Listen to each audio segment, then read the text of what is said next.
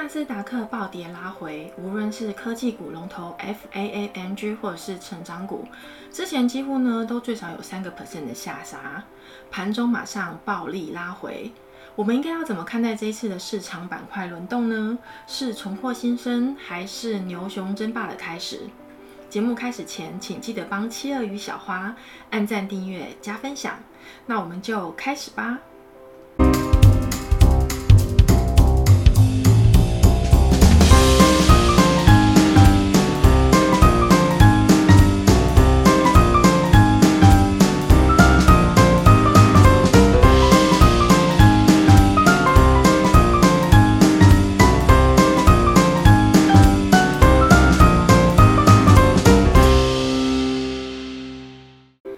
是的，这是一个惊心动魄的一晚，以为又要熔断了，在绝望之余又看到了希望之光。难道是 Wall Street 被外星人占领了吗？No No No，之前 Fed 出面警示投资人应该严控系统风险，因此七二华尔街发现了五个大家必须要注意的地方，有可能就是造成这一次板块大分化、股价持续大震荡的原因哦。货膨胀对于消费者来说呢，买东西就是能够物超所值是一件非常棒的事情。但是如果不能呢，至少也要以一分钱买到一分货。但是如果过去能够买到一分钱的东西，现在却只能买到半分货。简单的来说，就是所有东西都变贵了，我们得付出更多的金钱才能买到你想要的东西。这对消费者来说，生活负担就会变得更重了。现阶段呢，美国的经济达到了七点五个 percent，这样的爆炸性成长已经造成了房价上涨的速度是十五年来最快的。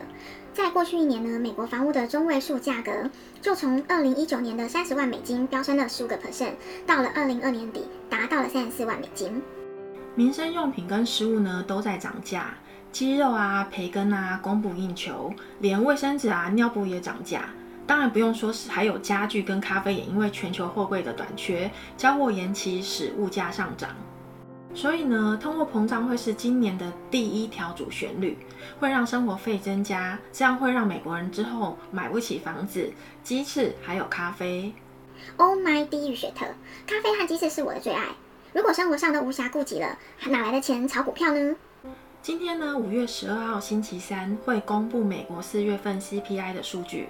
这会是一个潜在短期变盘的点。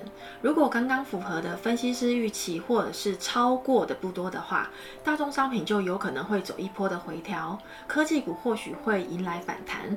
但是如果大幅度的超过预期的话，那科技股就还得往下调整，大宗商品之类的就有可能会继续往上冲。在昨天的盘中呢，科技股跟中小盘成成长股有明显下杀又直接拉回的情况。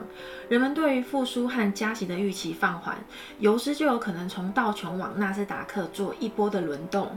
今天盘中已经有这个现象产生了，有不少资金流入科技股，开始做博弈的反弹。所以有机会大反弹的话，请大家考虑减仓或者是调仓。毕竟呢、现在有很多国家已经确定。会跟上加息的脚步，对于科技成长股会是一把毁灭之刃。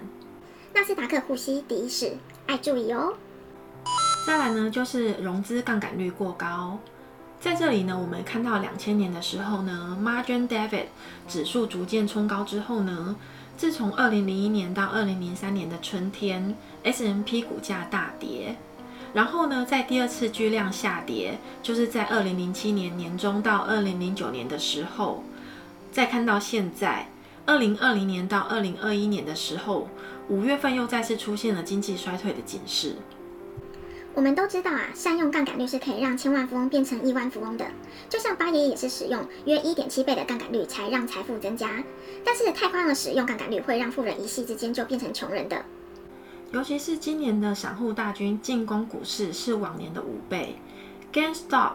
SPAC、加密货币等兴起了投资的旋风，连对冲基金都做空股票，引发了 Archegos 的爆仓事件。这都是因为啊，SEC 只要求公布做多仓位，并没有监管做空仓位，这点充分反映出了人性最喜欢游移在灰色地带，真的是好邪恶啊！三、股票估值过高，标普五百这二十五年来平均数值大约是一点六，到今年三月份呢，估值已经飙高接近了二十二。所以呢，这也是代表了现在的股价估值都太高了。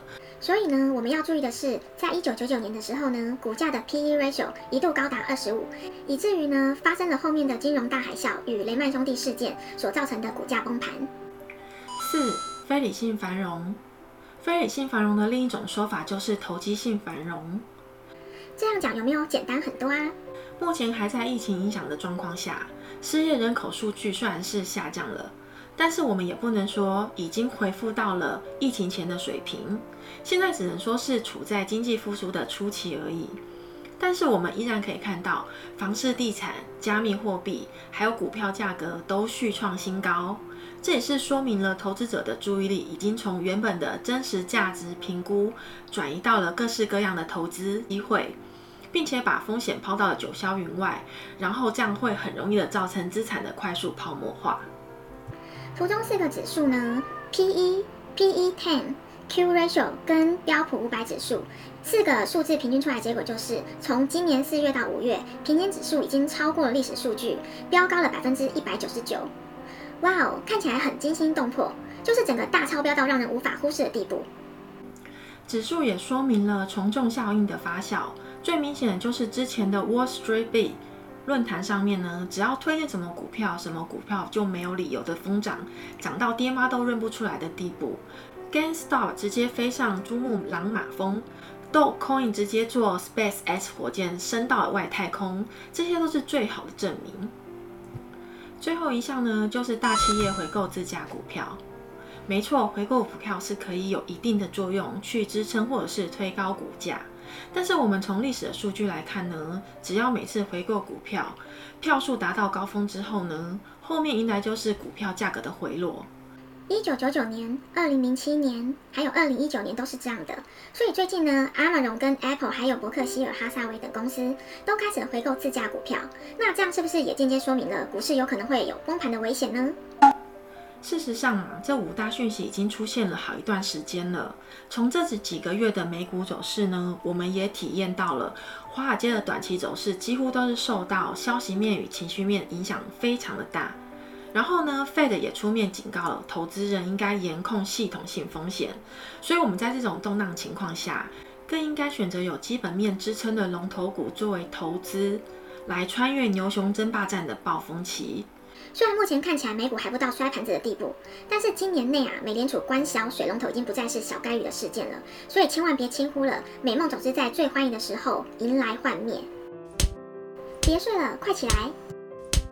所以七二华尔街呢，请大家重点关注纳斯达克的两百天均线，这将会是牛熊争霸战的明确分水岭。在还没有破线之前呢，请先别慌张，跌破争霸线的反弹。一定要逃跑！最后，小花求关注，宠爱我，按赞、订阅、加分享，七月华街与您一同成长。我们下次见。